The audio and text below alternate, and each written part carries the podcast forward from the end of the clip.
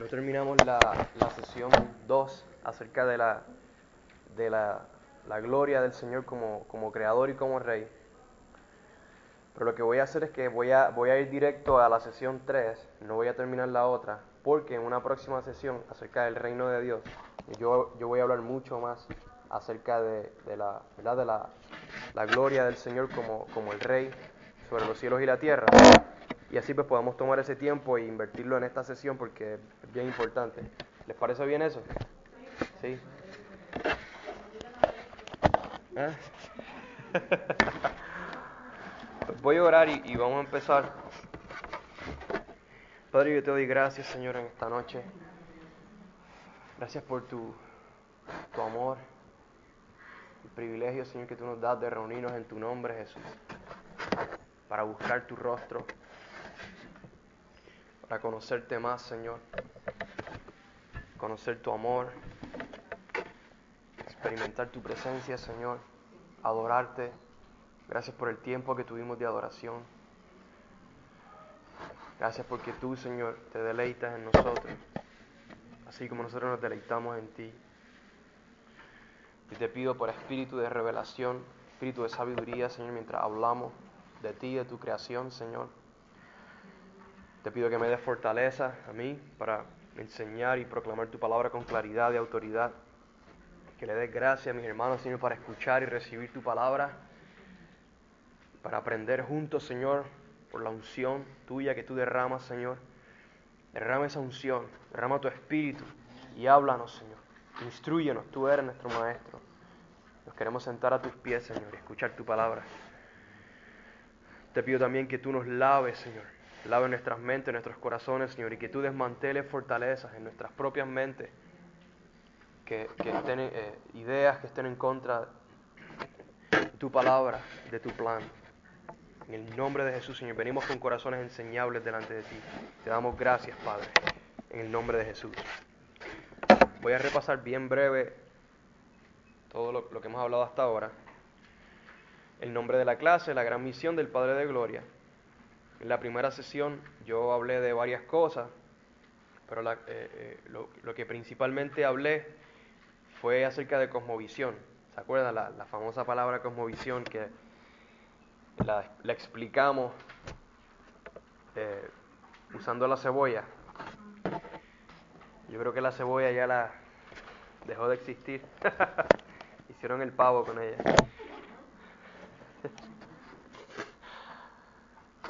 Pero bueno, hablamos de, de como visión durante esa primera sesión.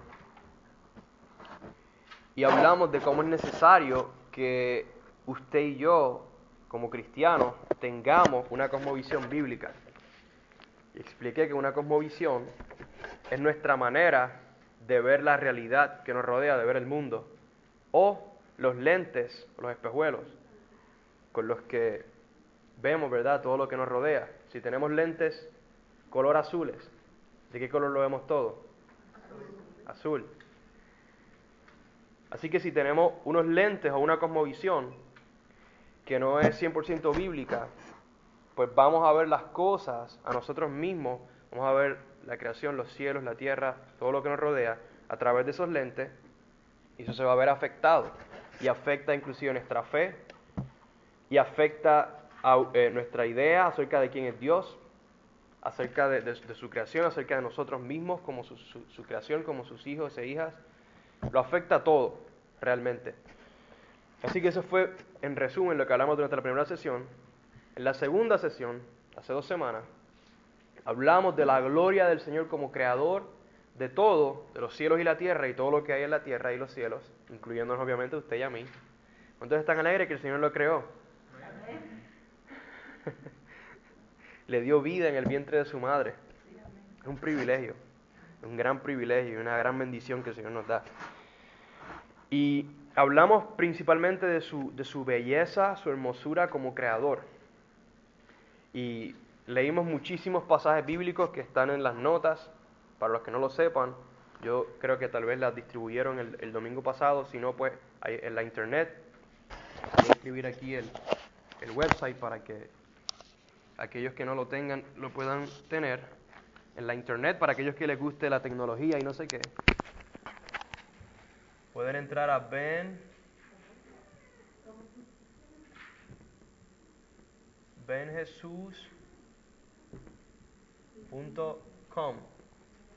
benjesus.com y ahí pueden encontrar el audio, las grabaciones de, la clase y las notas, todo esto que yo estoy escribiendo. Sin costo alguno puede entrar y los puede obtener ahí si, si lo desea. Así que en esa segunda sesión hablamos de eso, de la, la gloria del Señor como creador. Y, la segunda cosa que íbamos a hablar era acerca de la identidad del Señor como rey. Pero no, no pudimos llegar a eso porque no nos dio tiempo. Y ya les mencioné que eh, las próximas sesiones, especialmente la sesión acerca del reino de Dios, vamos a hablar mucho más acerca del Señor como rey. Por eso no, no voy a hablar de eso hoy. Y también la otra cosa que se me olvidó, que hablamos hace dos semanas, fue el, el hecho de que el Señor es eterno, de que Él siempre ha existido y siempre va a existir. Y fuimos a través de diferentes versículos bíblicos para ver eso. Esta noche vamos vamos vamos a si Dios lo permite, vamos a terminar la sesión 3, o vamos a ir a través de la sesión 3 completa. Si no, pues eh, ya veremos cómo nos va. Pero hoy vamos a hablar acerca de la creación del Señor. La gloria de la creación de Dios, que nuestro Dios creó. Nuestra meta principal en esta sesión es contemplar la gloria de la creación, la cual fue creada recientemente es un punto muy importante, con el propósito de fortalecer nuestra fe y nuestra esperanza de que la creación actual, todo lo que le rodea a usted, cuando usted sale, los cielos, la tierra, usted mismo, todos los animales, claro, todo va a ser totalmente restaurado en el siglo venidero conforme a su perfección original. En Hechos capítulo 3 verso 20 al 21, el apóstol Pedro está predicando el Evangelio a los judíos, a Israel, y él llama a la nación al arrepentimiento y les dice que Jesús, el Cristo designado de antemano para ustedes, o el Mesías, a quien el cielo debe recibir hasta el día de la restauración de todas las cosas, esa es la frase importante, hasta el día de la restauración de todas las cosas. ¿Qué cosas? Todas las cosas que el Señor creó, acerca de lo cual Dios habló por boca de sus santos profetas desde tiempos antiguos. Así que usted puede leer luego el pasaje completo, Hechos capítulo 3 completo, y usted va a ver aún con más detalle todo lo que Pedro está diciendo y, cuál es el, el contexto de esta frase. Pero Pedro les está diciendo en esencia, Jesús vino por primera vez padeció en la cruz, sufrió y murió por, por la humanidad, para que aquellos que se arrepientan sean salvos por su sangre, por el sacrificio en la cruz. Pero luego resucitó, el Padre lo levantó entre los muertos como primicias de la resurrección de los muertos. En otras palabras, de cuando todos los justos, que somos usted y yo, judíos y gentiles que hemos creído en el Señor, vamos a ser resucitados de entre los muertos, así como Jesús fue resucitado y eso vamos a hablar mucho más en, las próximas sesiones. Jesús fue resucitado y luego fue exaltado a la diestra del Padre, en los cielos. Por eso, ¿dónde está Jesús ahora mismo? A la diestra del Padre, en los cielos. Y Pedro nos está diciendo que Jesús va a permanecer ahí, a la diestra del Padre, funcionando como sumo sacerdote. El libro de Hebreos habla mucho acerca de eso. Así que si le interesa puede leer el libro de Hebreos. El Señor está a la diestra haciendo intercesión por usted y por mí. Y, va a estar llevando y va a estar, va a estar funcionando como sumo sacerdote hasta el día en que el Padre lo envíe de nuevo a la tierra. De manera tal que Él establezca su reino, el reino se, se sienta en el trono de su padre David, como dice Lucas 1. Reine sobre la tierra y a través de su reino todas las cosas van a ser restauradas conforme a su gloria a su perfección original, como eran las cosas antes de la caída, de que el pecado entrara al mundo. Como ya hemos hablado, Génesis es el fundamento de todo, incluyendo el Evangelio. Si no estamos 100% convencidos acerca de la verdad absoluta de este libro, no estaremos 100% convencidos acerca de la verdad absoluta del resto de la Biblia. y por lo tanto no tendremos una esperanza segura de que toda la creación será restaurada a su gloria original. En otras palabras, si el libro de Génesis no es real, no es historia real, literal, el resto de la Biblia, eso afecta al resto de la Biblia y el resto de la Biblia se convierte en una fábula o en, símbolo. Y yo, yo le estoy diciendo esto, yo estoy seguro que la mayoría de ustedes creen con todo su corazón que el libro de Génesis es completamente verdadero. Pero aunque, aunque tal vez usted no lo sabía, hay muchísimos, pero muchísimos creyentes, grandes, grandes, gran, gran parte del cuerpo de Cristo, de la iglesia hoy en día, no creen que el libro de Génesis sea 100% real, verdadero, por muchas razones, que vamos a mencionar algunas hoy y otras en, otras en las próximas semanas, si Dios quiere. Y, por lo tanto, al no creer que el libro de Génesis sea completamente cierto y literal, todo desde el principio, desde el verso 1 hasta el resto del libro y luego el resto de las escrituras, toda la Biblia se afecta. Y por lo tanto, nuestra fe en, quién es Dios y en todo lo que Dios está haciendo y lo que Dios va a hacer se afecta y nuestra esperanza también. Históricamente, tanto el relato de la creación como el, como el del diluvio en los días de Noé, han sido los dos eventos bíblicos más atacados, tanto por el diablo como por el hombre. Y la razón para esto es muy simple. Si Génesis, si el libro de Génesis es verdad, 100%, entonces el resto de la Biblia es verdad.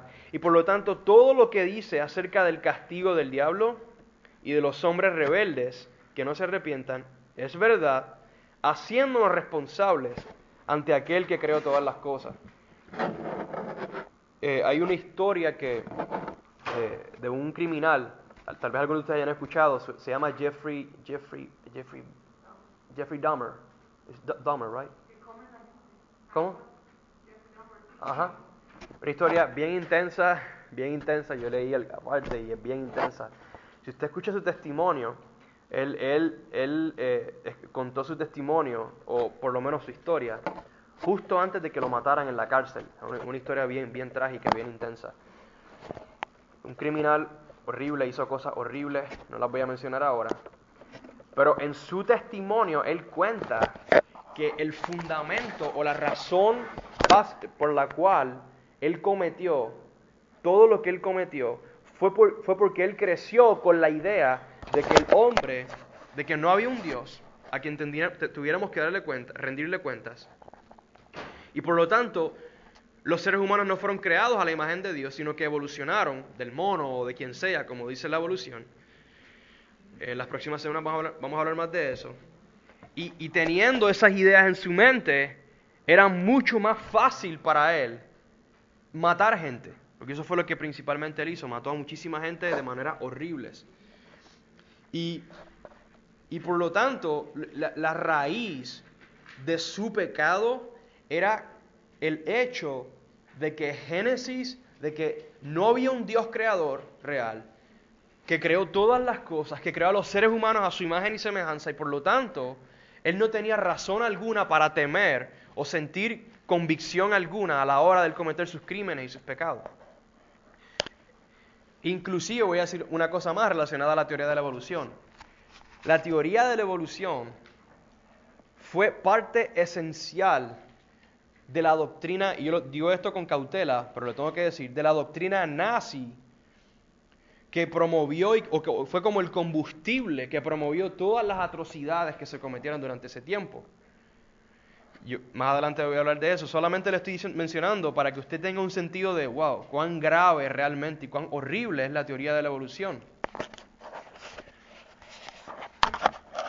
La teoría de la evolución ha sido uno de los medios principales que el enemigo ha utilizado para atacar Génesis. Tristemente, esta falsa doctrina de demonios se ha infiltrado a la iglesia a lo largo de los, de los años, afectando grandemente la fe de muchos, dando como resultado un método liberal en lugar de literal para ver y entender la Biblia.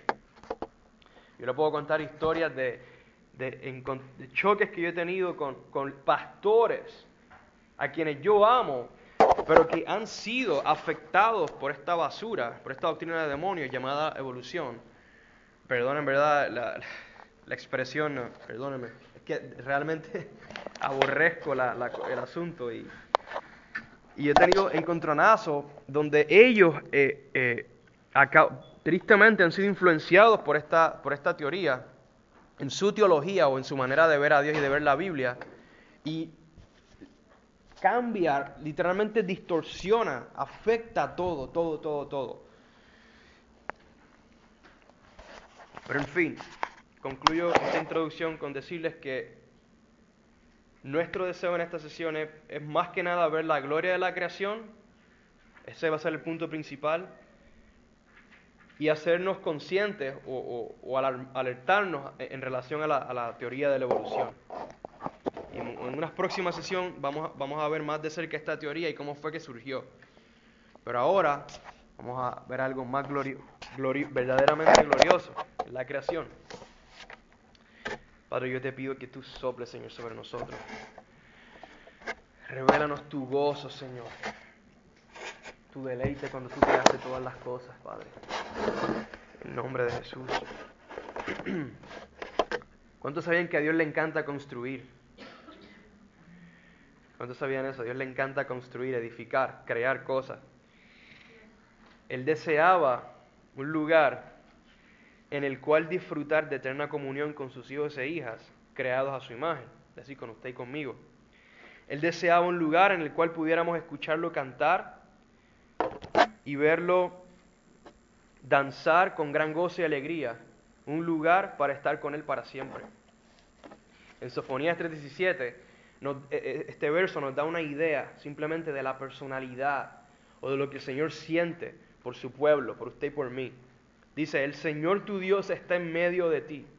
Esto va a ser literalmente, eh, tiene una aplicación actual, pero va a tener un cumplimiento total en, el siglo venidero, cuando el Señor esté en medio nuestro. Dice, se gozará en ti con alegría. En su amor guardará silencio. Se regocijará por ti con cantos de júbilo. ¿Cuántos saben que el Señor canta? La mejor voz del mundo la tiene el Señor. ¿Cuántos han escuchado al Señor cantar? Algún día lo vamos a escuchar. Puede ser, ¿verdad? Si Él quiere, o esta noche nos da un sueño, nos lleva allá a los cielos y nos, permite escuchar su voz. Pero algún día sí vamos a escucharlo hablar y, y cantar. Vamos a verlo cara a cara. Así que este verso de Sofonías 3 nos da una idea de lo que el Señor siente, de su personalidad, sus emociones, de quién Él es, de que Él no es un Dios amargado, no es un Dios que creó las cosas, ¡Ah! quiero crear para que todos sepan que yo soy Dios. Eso obviamente es cierto, Él quiere que todos sepan que es Dios, pero había aún algo más profundo en su corazón. Era un deseo en amor de crear. Él no necesitaba crear nada, él es autosuficiente él estaba perfectamente bien por sí mismo, pero Él deseaba, nos deseaba a usted y a mí. Él deseaba los cielos que creó, Él deseaba la tierra que creó, Él deseaba los árboles, los montes, los ríos, todo lo que Él creó. Él lo deseaba y lo hizo. Se ha dañado a causa del pecado, pero Él, como lo ama y lo desea, lo va a restaurar todo.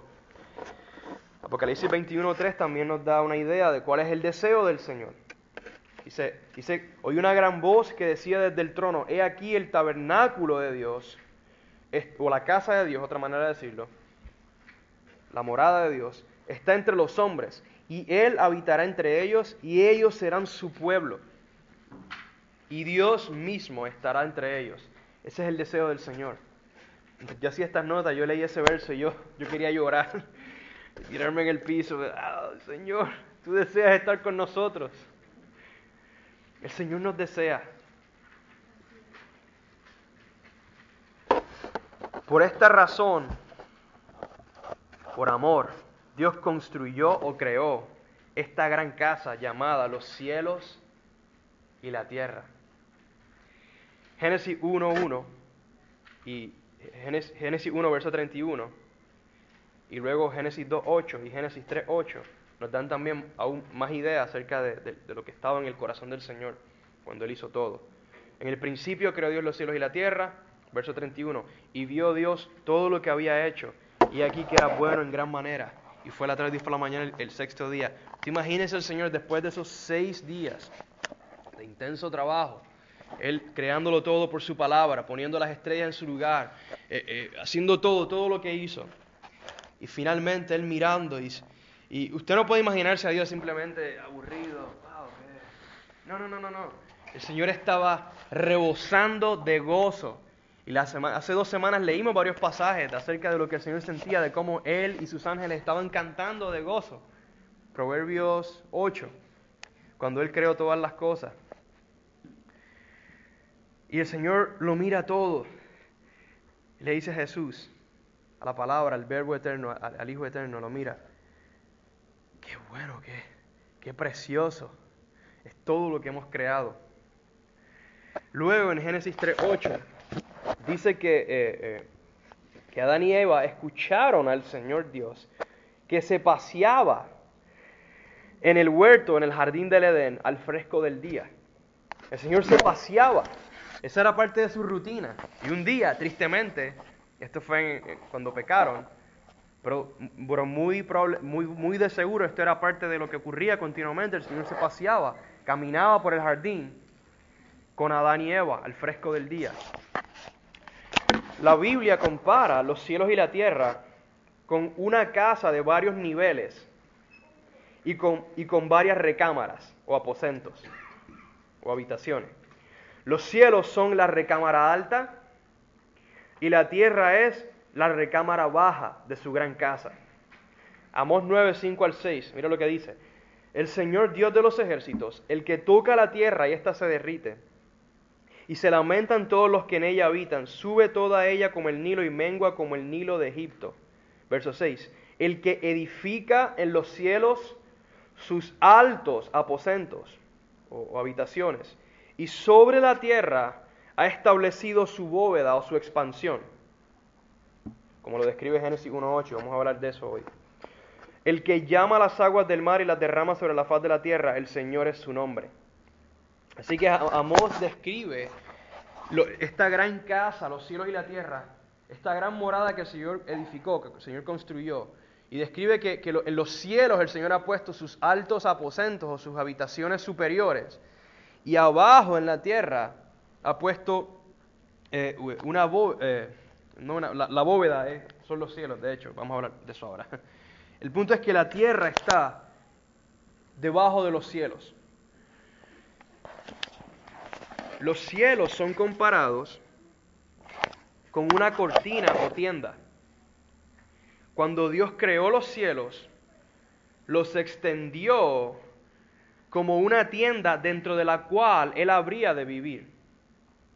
Y dentro de esa gran tienda o casa, en la parte baja se encuentra también la tierra. Isaías 40, verso 22, mira lo que dice, el que está sentado sobre la redondez de la tierra, porque Él está en los cielos, ¿verdad? Como ya le mencioné, y debajo, de- bajo los cielos está la tierra. Y Él se sienta sobre la redondez de la tierra, cuyos habitantes son como langostas. Él es el que extiende los cielos como una cortina o como una gran tienda, una gran caseta de acampar o no sé cómo le quieran llamar, gigantesca, enorme. Y él dice que, dice que la despliega como una tienda para morar o para él vivir dentro de esa tienda. Isaías 45:12 dice, yo hice la tierra y creé al hombre sobre ella, yo extendí los cielos con mis manos y di órdenes a todo su ejército. Pero ¿cómo ocurrió todo esto? Todo esto que acabamos de mencionar, ¿cómo ocurrió? Génesis 1, del 1 al 10, nos da una descripción de lo que el Señor hizo al establecer los cielos y la tierra como su gran casa. Si usted desea, puede buscar su, abrir su Biblia en Génesis 1, del 1 al 10. Y por el próximo tramo vamos a estar hablando de esto. Aún si esto es lo único de lo que podemos hablar, yo quiero ¿verdad? Que, lo veamos bien, lo más claramente posible. Eh, así que Génesis 1, verso del 1 al 10. Vamos a leer toda esa porción completa, mucho detenimiento. Así que Espíritu Santo, ayúdanos, Señor, a escuchar lo que tú nos quieras decir a través de este pasaje que es tan importante. Los primeros 10 versos de la Biblia, Señor, ábre- ábrelos delante de nosotros en el nombre de Jesús. Empezamos en el verso 1. ¿Están listos? Estoy leyendo de la versión de la Biblia de las Américas. Y si tiene una versión diferente, no se preocupe, simplemente continúe leyendo y no, no se tiene que preocupar por eso. Dice, en el principio creó Dios los cielos y la tierra. Y la tierra estaba sin orden y vacía. Esa, esa frase sin orden, una mejor traducción, muchos este, estudiosos han, han, concluido que una mejor traducción sería sin forma. No tenía forma porque todavía el Señor no la había formado. Así que la tierra estaba sin forma y vacía, es decir, sin plantas, ni animales, ni seres humanos. No había nada, no existía nada que, que habitara la tierra, por eso estaba vacía. Y las tinieblas cubrían la superficie del abismo y el Espíritu de Dios se movía sobre la superficie de las aguas. El abismo lleno de aguas y cubierto de tinieblas. Y, yo, en unos minutos yo voy a hacer una, un diagrama aquí en la, pizarra que nos va a ayudar a verlo más, como más, más, visual, como sea. Así que no se preocupe, vamos, vamos a trabajar a través de esto. Entonces dijo Dios, verso 3, sea la luz, y hubo luz. Y vio Dios que la luz era buena y separó o distinguió, otra, palabra, otra traducción adecuada, y distinguió Dios la luz de las tinieblas y llamó Dios a la luz día y a las tinieblas llamó noche. Y fue la tarde y fue la mañana un día, un día literal de, 24 horas, como testifican el resto de las escrituras acerca de esto.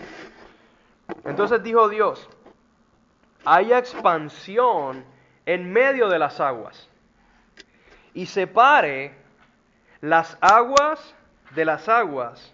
Es decir, que haya un espacio dentro del cual se mueva la luz que el Señor había creado, un espacio entre las aguas.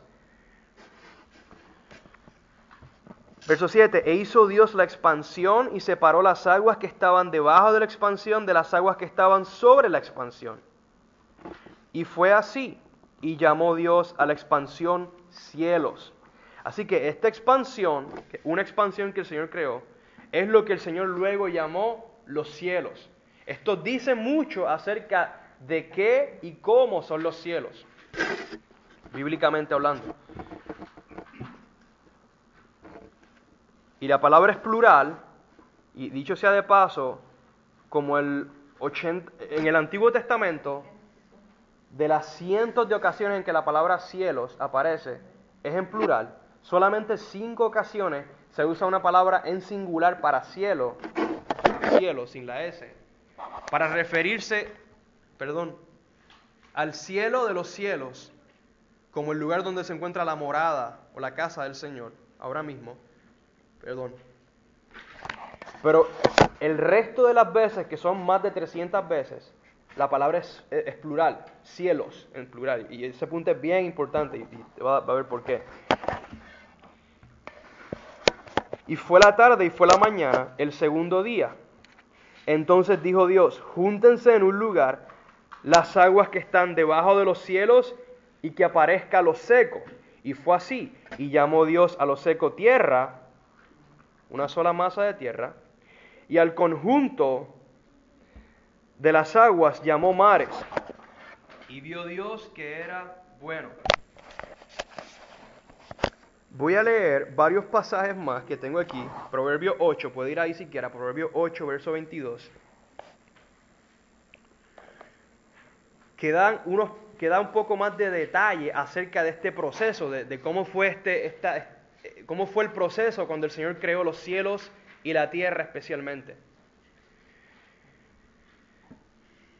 Dice Proverbio 8, verso 22. El Señor me poseyó al principio de su camino refiriéndose a la palabra y sabiduría eterna con la cual Dios creó todas las cosas. Ese, es a lo que se refiere aquí Proverbio 8. Antes de sus obras de tiempos pasados, desde la eternidad, ¿se acuerdan que hablamos de esa frase desde la eternidad? Es decir, desde siempre, fui establecida desde el principio, desde los orígenes de la tierra. Génesis 1.1 y, y en adelante. Cuando no había abismos fui engendrada, cuando no había manantiales abundantes en aguas Verso 25, antes que los montes fueran asentados, antes que las colinas fui engendrada. Cuando Él no había hecho aún la tierra y los campos, ni el polvo primero del mundo. Cuando estableció los cielos, allí estaba yo.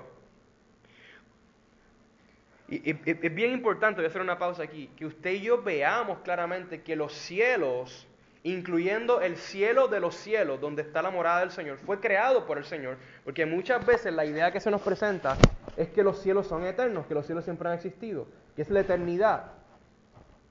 Y crea una idea un poco extraña acerca del cielo, pero el cielo tiene un punto de comienzo, el cielo fue creado por el Señor, y los cielos como un todo fueron creados por el Señor. Así que no, no piense que, como, como yo pensaba antes, que sí, el cielo siempre ha existido, esa es la eternidad, siempre ha existido, pero no, no, la Biblia aclara en muchos, muchos pasajes, como ya hemos visto en Génesis, empezando por Génesis, que los cielos fueron creados. Entonces dicen amén. Amén. Para que no nos durmamos, yo sé que ya nos estamos cansando ahí. Luego el verso 27, eh, importante. Cuando estableció los cielos, allí estaba yo, la sabiduría, que la sabiduría de hecho es Jesús mismo, la palabra y la sabiduría de Dios. Y eso, luego, eso es otro tema para otro día. Dice, cuando trazó un círculo sobre la faz o sobre la superficie del abismo de Génesis 1, que ya leímos, trazó un círculo sobre la faz del abismo, cuando arriba afirmó los cielos, cuando las fuentes del abismo o las aguas que estaban en ese gran abismo de Génesis 1, verso 2, se afianzaron, se establecieron, cuando el mar puso sus límites, es decir, cuando eh, unió la, eh, juntó las aguas que estaban bajo la expansión y luego surgió lo seco, la tierra, para que las aguas no transgredieran o no traspasaran su mandato cuando señaló los cimientos de la tierra. Dice, yo, y me gusta poner entre paréntesis, yo, Jesús, porque Jesús realmente quien nos está hablando aquí, como aquel que siempre ha existido, Dios mismo, la segunda persona. Yo estaba entonces junto a Él, junto al Padre, como arquitecto, y yo era su delicia. Él era la delicia del Padre en el proceso de la creación, de día en día, regocijándome, lleno de gozo en todo tiempo en su presencia regocijándome en el mundo, en su tierra y teniendo mis delicias con los hijos de los hombres.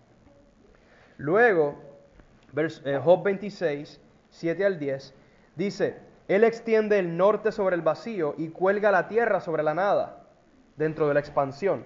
Vamos a ver eso ahora. Ha trazado un círculo sobre la superficie de las aguas. Voy a repetir esa frase. Job 26, verso 10. Si quiere puede ir ahí. Job 26, verso 10. Ha trazado un círculo sobre la superficie de las aguas, las aguas del gran abismo, de Génesis 1, verso 2. En el límite de la luz y las tinieblas. Salmo 148, 3 al 4. No voy a leer ese. Te lo puede leer luego, cuando reciba las notas la puede leer. Segunda de Pedro 3 al 5. Pedro dice, escucha esto que dice el apóstol Pedro. Pero cuando dicen esto, refiriéndose a los burladores, voy a leer el capítulo luego, no se dan cuenta de que los cielos existían desde hace mucho tiempo y también la tierra, escucha esto, surgida del agua y establecida entre las aguas por la palabra de Dios. Así que en estos versos y en otros versos que yo tengo aquí, usted se da cuenta que tanto el Antiguo como el Nuevo Testamento nos presentan una descripción con bastante detalle de cómo fue que el Señor lo creó todo. Y tal vez usted piense, ¿por qué eso es importante? Es, muy importante porque todo esto es el fundamento del resto de la Biblia. Y hay mucho, el resto de la Biblia se aclara aún más, se hace aún más fácil de entender cuando usted y yo tenemos una idea general acerca de cómo fue que el Señor creó los cielos y la tierra y cómo son. Claro, es importante aclarar que usted y yo tenemos un pequeño problema. Y es que usted y yo no, no, tenemos un cerebro perfecto, por lo tanto no podemos entenderlo todo perfectamente. Por lo tanto, el usted y yo tratar de entender lo que nos rodea siempre está muy limitado en términos de nuestra condición como seres humanos caídos, que necesitamos ser restaurados y resucitados en gloria. Por eso, por eso mi intención no es que usted y yo comprendamos todo y cada uno de los detalles acerca de la creación, porque es infinitamente eh, inmenso y glorioso y profunda la creación, ¿verdad que sí?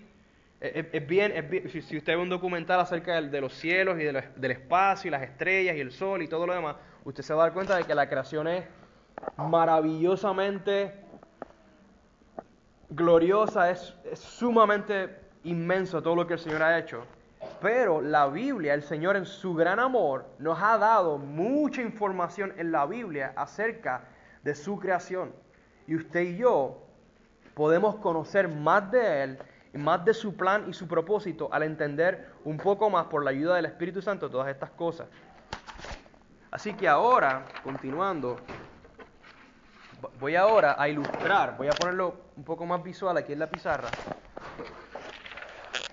Eh, eh, todos estos versos que, que Génesis y Proverbios y los demás pasajes bíblicos nos han estado describiendo. Así que aquí un momento. Así que la Biblia nos dice en Génesis 1.2 que al principio todo, y esto es una representación, no, no, no piensa que, que esto es algo exacto, es simplemente una representación. Al principio todo era un gran abismo,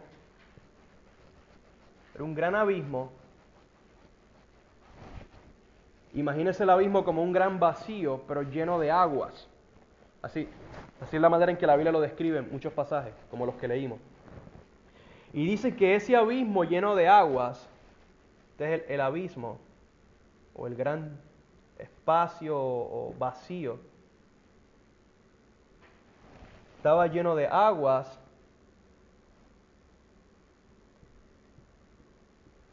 y que el Espíritu Santo del Señor se movía sobre ese, sobre ese abismo, sobre, eh, eh, y se movía sobre ese abismo, y que el abismo estaba cubierto de tinieblas, era oscuro, era total oscuridad.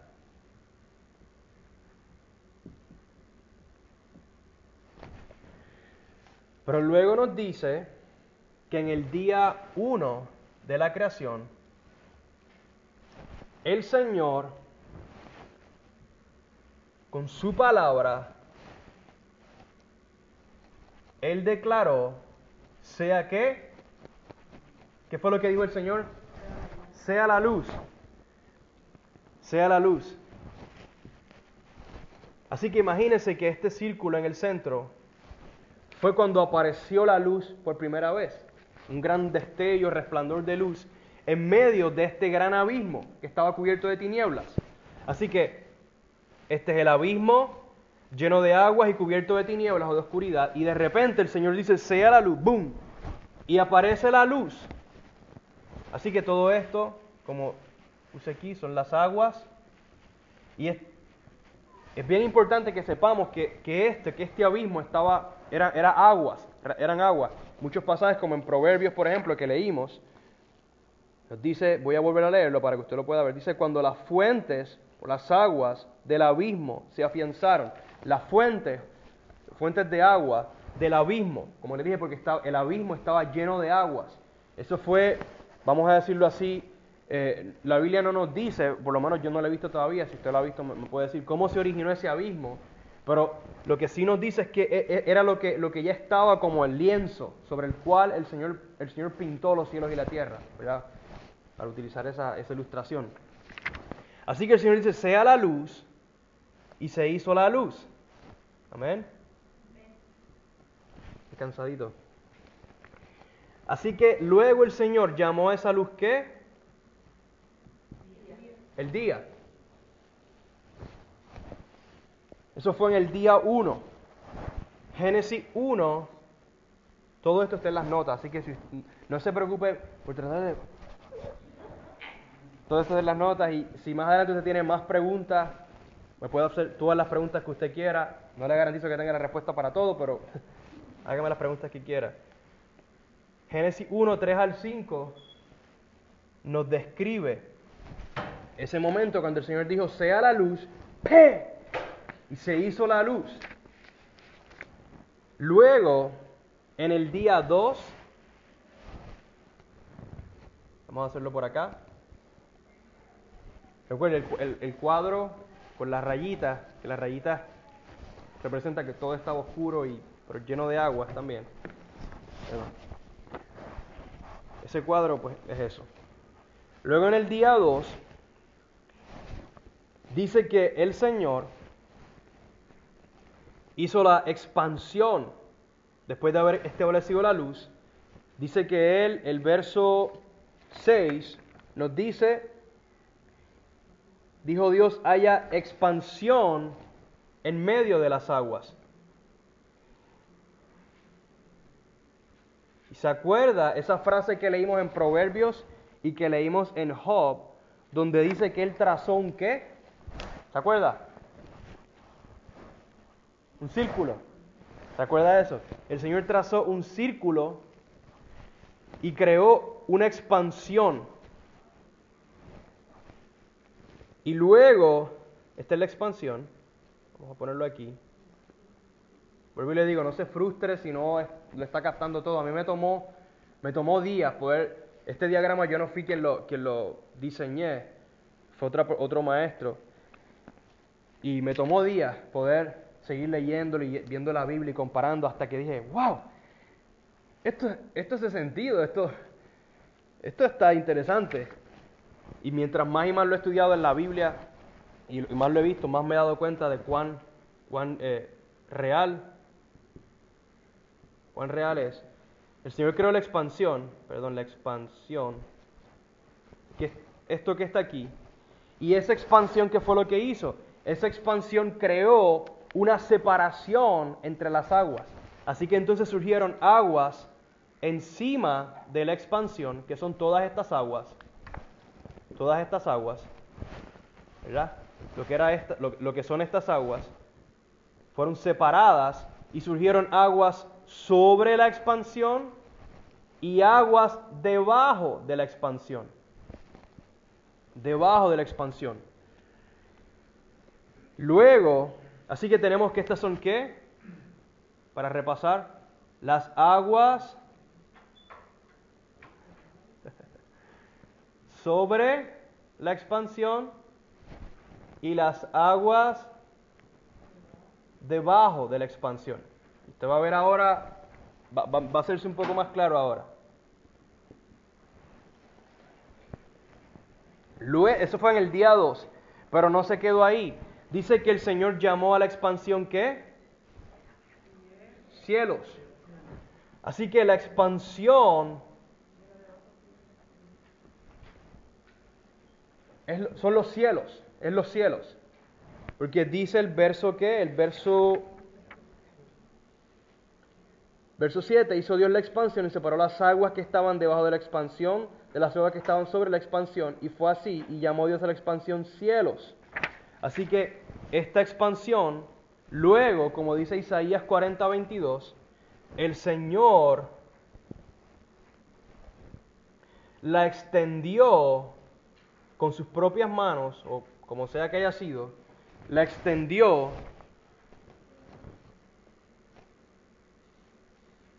y la llamó cielos. La extendió como una cortina, ¿verdad? y en el centro o dentro de esa expansión quedaron las aguas que estaban debajo de la expansión, que fueron separadas de las aguas sobre la expansión. Así que las mismas aguas, era un, gran cuerpo de agua, así como cuando el Señor separó las aguas en el Éxodo, o sea, por ejemplo, ¿verdad? Esa separación de aguas, literal. De la misma manera, Él separó y creó una separación a través de esta expansión entre las aguas de arriba y las aguas debajo de la expansión. Luego, en el día 3, Génesis 9, Génesis 1, 9 al 10, perdón, el Señor, mire lo que ocurre. Dice, verso 9 al 10, dice lo siguiente. Dice, entonces dijo Dios, júntense en un lugar las aguas que están debajo de los cielos o de la expansión y que aparezca lo seco. Así que estas aguas que quedaron aquí, que fueron separadas de estas aguas, todas estas aguas, por la expansión que el Señor llamó cielos, y yo pongo tres Cs de cielo, pero las pongo así, pongo tres Cs para representar el plural, y porque la Biblia en 2 Corintios 12 nos dice que hay un tercer cielo, así que probablemente hay como tres niveles en los cielos. Vamos a hablar más de eso. No sé si hoy, pero tal vez la semana que viene. Cielos. Y, y estas aguas que están aquí Dice Génesis 1, 9, y 10 que el Señor dijo, aparezca lo seco, y llamó Dios a lo seco ¿qué? Tierra. Así que de estas aguas, el Señor dijo que aparezca lo seco, y de repente, pude haber usado colores para hacerlo más interesante y se me olvidó. De repente apareció lo seco, que realmente sería más marrón, ¿verdad? Porque era tierra seca, y luego fue que surgió la vegetación. Pero imagínense que, esto es lo seco. Surgió lo seco. Así que voy a repasar brevemente. En el verso 2, primero solo había un gran abismo de aguas cubierto de oscuridad sobre el cual se movía el Espíritu, el Espíritu Santo. Y este fue como el lienzo sobre el cual el Señor pintó los cielos y la tierra, como, como la, la gran masa de la cual Él lo hizo todo. Y aún esa gran masa Él la creó. No se nos dice exactamente cuándo, aunque me parece que hay algunos pasajes creo que en Job que nos hablan acerca de esto, donde se nos dice, eh, se nos dice eh, cuándo posiblemente surgió o el Señor estableció este, este gran abismo lleno de aguas, cubierto de tinieblas, sobre el cual se movía el Espíritu. Y el Señor dijo, sea la luz, y por el poder del Espíritu se hizo la luz, la cual separó o distinguió las tinieblas que cubrían el abismo de esa luz llamó a la luz día y a las tinieblas las llamó noche. Fue el primer día. Así que en el verso 3 al 5, el Señor creó la luz, la cual fue llamada día, día, perdón, y separó o distinguió la luz de las tinieblas con el fin de establecer el periodo literal de 24 horas llamado día. Así que podemos decir, tal vez no exactamente, pero podemos decir que en este momento el Señor estableció el tiempo, o el patrón de tiempo entre el día y la noche, que dice que fue la mañana y fue la tarde del primer día, al establecer el día y la noche. Luego del Señor haber creado la luz y haber hecho esa distinción entre la luz y las tinieblas, o la noche y el día, entonces el Señor introdujo una expansión en, en medio de esas aguas. Entonces, no sé si usted sabía, voy, a, hablar un poquito más acerca de esto brevemente para que lo podamos ver un poquito más claro. Cuando usted enciende una vela, ¿verdad? Usted, tiene su vela aquí. Si usted pone su vela, usted tiene su vela encendida en una habitación, en esta habitación, está todo oscuro y esa vela está iluminando la habitación. Claro, una vela pues no, no, eh, eh, no alumbra tanto como, como esas lámparas que tenemos hoy en día, pero si usted pone algo que cubra esa vela, la luz que, esa vela eh, emana, o no sé cómo decirlo, que, alumbra, la luz que, tiene esa vela, no, no, no, se, no se va a ver, no se va a reflejar en el resto del cuarto, en el resto de la habitación. ¿Por qué? ¿Por qué? Porque la luz se mueve a través del espacio. Por ejemplo, usted entra, ¿verdad?, a esta habitación. ¿Y cómo estaba todo antes de que prendiéramos la luz? oscuro, ¿verdad? Pero cuando el hermano, tal vez David, o quien sea, ¿verdad? Que encendiera la luz, instantáneamente, a la velocidad de la luz, ¡pam! Se llenó, toda esta habitación se llenó de luz. ¿Por qué? Porque la luz se mueve a una velocidad impresionante que los científicos conocen de eso, lo que muchos llaman la velocidad de la luz, speed of light. Se mueve impresionantemente rápido, de manera tal que al instante la luz viaja desde ese bombillo, desde esa lámpara, viaja instantáneamente y llena toda la habitación. Así que el Señor crea esta expansión. ¿Para qué? Para que la luz se moviera a través de esa expansión. Y luego, si usted lee Génesis 1 completo, cuando el Señor crea los cielos, eh, perdón, crea el sol, la luna y las, y las estrellas, Él las creó para que fueran lumbreras o luminarias o lámparas, por así decirlo, en la expansión. En otras palabras, para que propagaran luz, llenaran esta expansión de luz. Y por eso hay tantas estrellas y, soles y lunas. Claro, dentro de nuestra galaxia tenemos nuestro sol y nuestra luna, pero el universo es inmenso, parte de la grandeza del Señor. Y todas esas estrellas y el sol y la luna iluminan esa expansión, que son qué? Los cielos.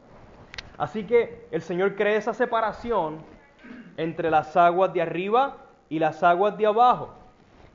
Y la razón por la que podemos decir con toda certeza que de esta manera, por lo menos eh, bien generalmente, fue que ocurrió todo, es porque luego de estas aguas que fueron trazadas, ¿se acuerda el verso que leímos? Yo sé que estoy repitiendo mucho, pero es que, es que mi, deseo es que, es que podamos como que, wow, estoy empezando a verlo.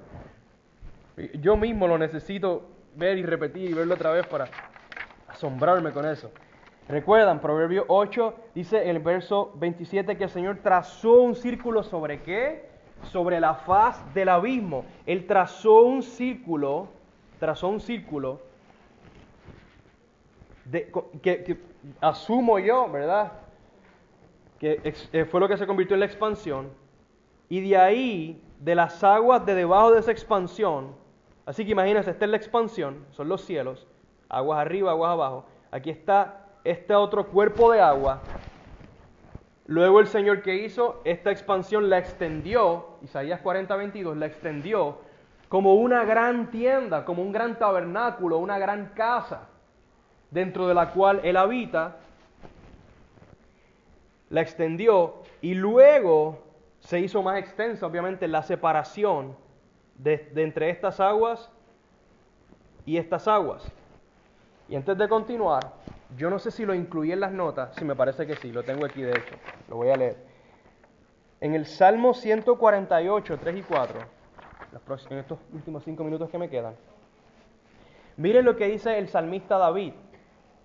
Y yo, yo entiendo por completo si tal vez usted está como que, ¡guau! Esto está un poco complicado. Créame, dígame. Salmo 148, verso 3 al 4. Todo está en las notas, pero obviamente usted puede tomar la nota. Mire lo que dice David. Alábenle sol y luna. Alábenle todas las estrellas luminosas. Alábenle cielos de los cielos. Y las aguas que están sobre los cielos. Si usted, obviamente para el ser humano, en nuestra condición actual, es imposible llegar al límite del universo. Los científicos están convencidos de que el universo es inmenso. Es inmenso. Pero yo no creo que el universo sea infinito, porque la Biblia no lo presenta como infinito. Es inmenso, es inmenso. Muy grande. Ajá. Pero, y, y- y por lo tanto, pero si usted y yo llegáramos al límite, al borde del universo y traspasáramos ese borde, dígame usted qué es lo que hay después. Agua. Es como que, ¿what? No me pregunte a mí, yo estoy tratando de comunicarle lo mejor que puedo lo que la Biblia nos dice, de la manera más literal.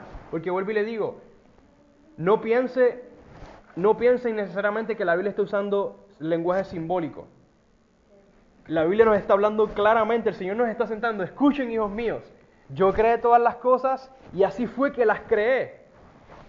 Así que el Salmo 148 nos describe esas aguas. Concluyendo con esto, miren lo que ocurre. Están estas aguas, de estas aguas, de este cuerpo de aguas, el Señor dijo que surja lo seco y este cuerpo de agua se convirtió en la tierra y en los mares alrededor de la tierra. Y por lo tanto, podemos decir que la representación de cómo son los cielos y la tierra, conforme a lo que nos dice la Biblia, no exactamente, solamente el Señor sabe exactamente cómo es su creación. Pero, a pero cu- cuando comparamos lo que la Biblia nos dice, este es una, algo bastante, ¿verdad?, certero, a lo que podemos llegar. Tenemos esta expansión llamada cielos, y dice Isaías 40 que el Señor habita dentro de este tabernáculo en lo más alto de los cielos. Y la semana que viene vamos a hablar de esto, de por qué Él es el Dios altísimo. Porque Él habita dentro de su creación, no está limitado por su creación, Él no es creado, pero Él habita dentro, de su creación, porque habita dentro de los cielos, fueron creados por Él, y Él está en lo más alto de los cielos. Luego surgió la tierra, aquí en la parte baja, así que tenemos la gran casa de Dios, que son los cielos y la tierra. En los cielos estableció sus altos aposentos y en la tierra, bajo la gran expansión, está la tierra, abajo, perdón, está la tierra. Estos últimos cinco minutos, no sé si eso le da una idea bastante general de... Y yo sé, vuelvo y le digo, la primera vez que yo comencé a estudiar esto, yo me quedé como que, ¿qué? Pero poco a poco, poco a poco, mi mente comenzó, comenzó y sigue siendo renovada por el Espíritu Santo, por la palabra, que es lo que todos necesitamos. ¿Cuántos sabían eso? Que usted y yo necesitamos que nuestra mente sea renovada continuamente por la palabra. Y poco a poco usted simplemente lee los versículos que están aquí, puede estudiar este diagrama o inventarse su propio diagrama que lo haga ayudar, que lo ayude, perdón, a entender esto más fácilmente. Y, así eh, y así entender más cómo es la creación del Señor. Voy a concluir con esto. Como podemos ver, la descripción bíblica de la creación es muy simple, profunda, grandiosa, enorme, pero es simple en términos de la manera en que la Biblia nos describe. No es místico ni misterioso, ni quién podrá ayudarnos. Chapulín. Chapulín Espíritu Santo. Pero es profunda al mismo tiempo. Este fundamento es muy importante para poder entender correctamente el resto de la Biblia. Tener un entendimiento básico de cómo son realmente los cielos y la tierra es como entender, las dimensiones de una cancha de fútbol o de baloncesto, lo cual nos ayuda a jugar bien el gran deporte de anunciar el Evangelio. Por ejemplo, en Hechos, y concluyo con este verso, Hechos, con este pasaje, Hechos 17, 24 31, Pablo le está hablando a, un grupo de gentiles, a un grupo de griegos, y les dice, Hechos 17, 24 al 31, dice, el Dios que hizo el mundo y todo lo que en él hay, puesto que Él es Señor de los cielos y de la tierra. En otras palabras, Pablo anuncia el Evangelio dentro del contexto de los cielos y la tierra. Él tenía un entendimiento básico de en qué consistía, cómo era, cómo era todo, que lo ayudaba a explicar y, proclamar el Evangelio. Dice, este Dios no mora en templos hechos por manos de hombres, sino que mora en los cielos que Él mismo creó. Que Salomón dijo que ni los cielos de los cielos lo podían contener en, términos de su poder y su, y su gran, eh, la intensidad de su presencia. Dice, ni es servido por manos humanas como si necesitara de algo, puesto que Él da a todos vida y aliento y todas las cosas, y de uno hizo todas las naciones del mundo para que habitaran sobre la faz de la tierra, habiendo determinado sus tiempos señalados y los límites de su habitación, para que buscaran a Dios, si de alguna manera, palpando, le hallen, aunque no está lejos de ninguno de nosotros, porque en Él vivimos, nos movemos y existimos, así como algunos de sus mismos poetas han dicho, porque también nosotros somos linaje suyo Siendo pues linaje de Dios o habiendo sido creados a la imagen de Dios, no debemos pensar que la naturaleza divina sea semejante a oro, plata o piedra o piedra esculpidos por el arte y el pensamiento humano. Por tanto, habiendo pasado por alto los tiempos de ignorancia acerca de todas estas cosas, acerca de los cielos y la tierra y del Señor como el creador de todas esas cosas, Pablo nos dice, Dios declara ahora el Evangelio a todos los hombres en todas partes que se arrepientan, porque Él ha establecido un día, el día del Señor, en el cual juzgará al mundo en justicia por medio de un hombre, Jesús de Nazaret, a quien ha designado, habiendo presentado pruebas a todos los hombres al resucitarle de entre los muertos. Concluyo. Esto es importante, al igual que entender que el Señor creó todo esto y cómo lo creó, para que usted y yo podamos comunicar el Evangelio con claridad y autoridad. Aún si usted no es un predicador del Evangelio que viaje o aquello o lo otro, aún si usted es simplemente una ama de casa, una madre o, quien sea, un, trabajador, usted, usted comparte el Evangelio con su familia, con sus hijos e hijas, con sus vecinos si tiene la oportunidad, con quien sea, y el usted poder empezar a ver que la creación realmente, cómo es la creación realmente, quién la creó, por qué el Señor la creó, y, empezar a entender todo esto, le da aún mayor claridad y autoridad al usted hablar el Evangelio. Y esa es mi meta final. Así que vamos a orar y ya terminamos con esto.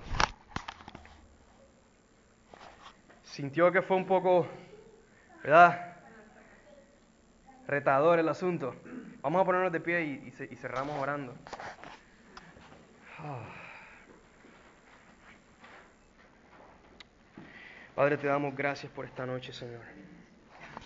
Gracias porque aunque nosotros somos seres humanos débiles, caídos, Señor, corrompidos, que necesitamos ser restaurados, renovados, Señor, por tu Espíritu, te damos gracias porque en tu palabra tú nos has dado todo y más de lo que necesitamos. Y tu Espíritu nos enseña todas las cosas, Señor. Aún lo profundo de Dios, lo profundo que hay en tu corazón. Yo te pido que esto que hayamos hablado, Señor, tú continúes, Espíritu Santo, enseñándonos, mostrándonos en las Escrituras, desde Génesis hasta Apocalipsis, que nos dé hambre por las Escrituras, Señor.